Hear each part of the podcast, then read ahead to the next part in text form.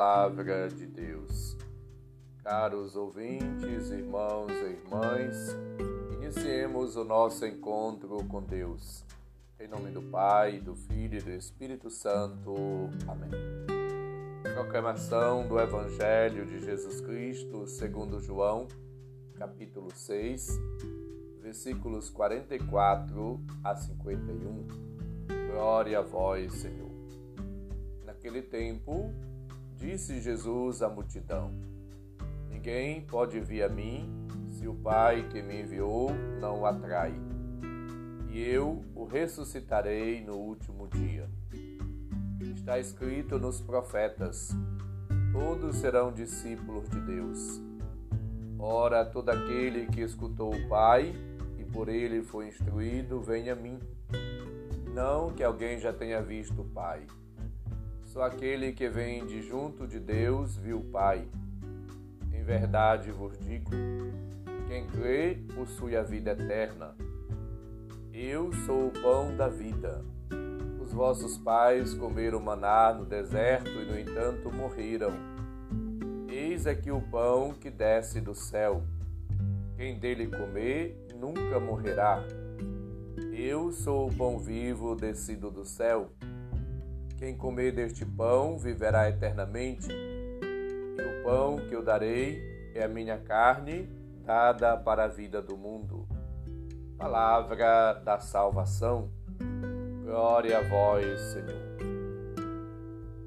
Jesus se apresenta como o pão da vida descido do céu.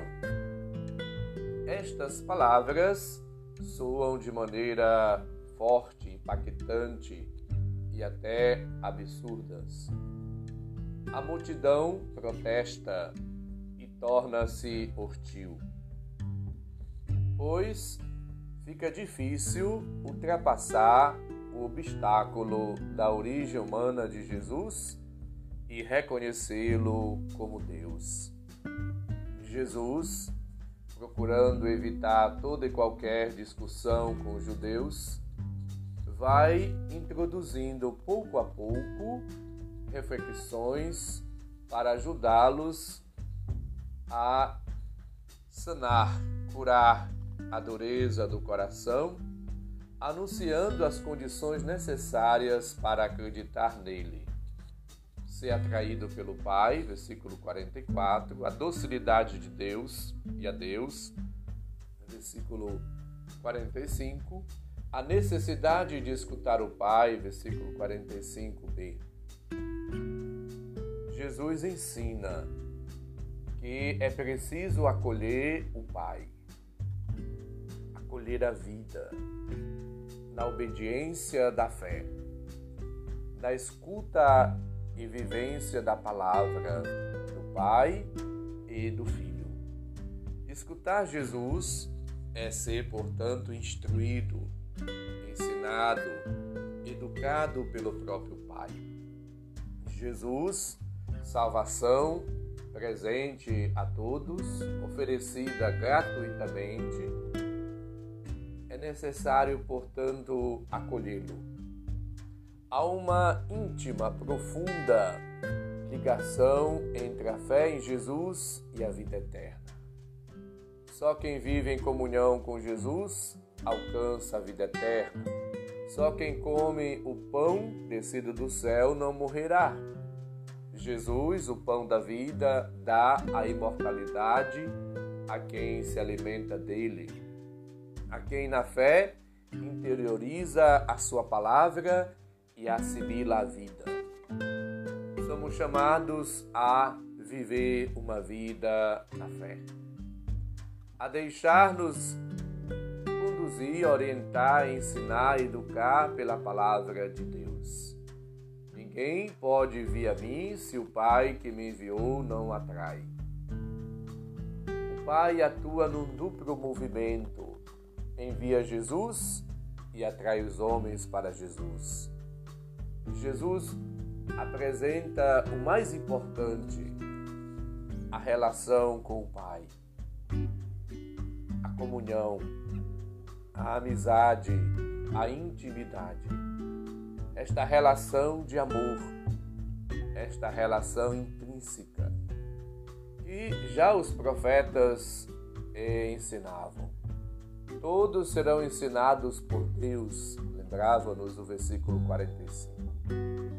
É Deus mesmo que nos instrui com a pedagogia do amor.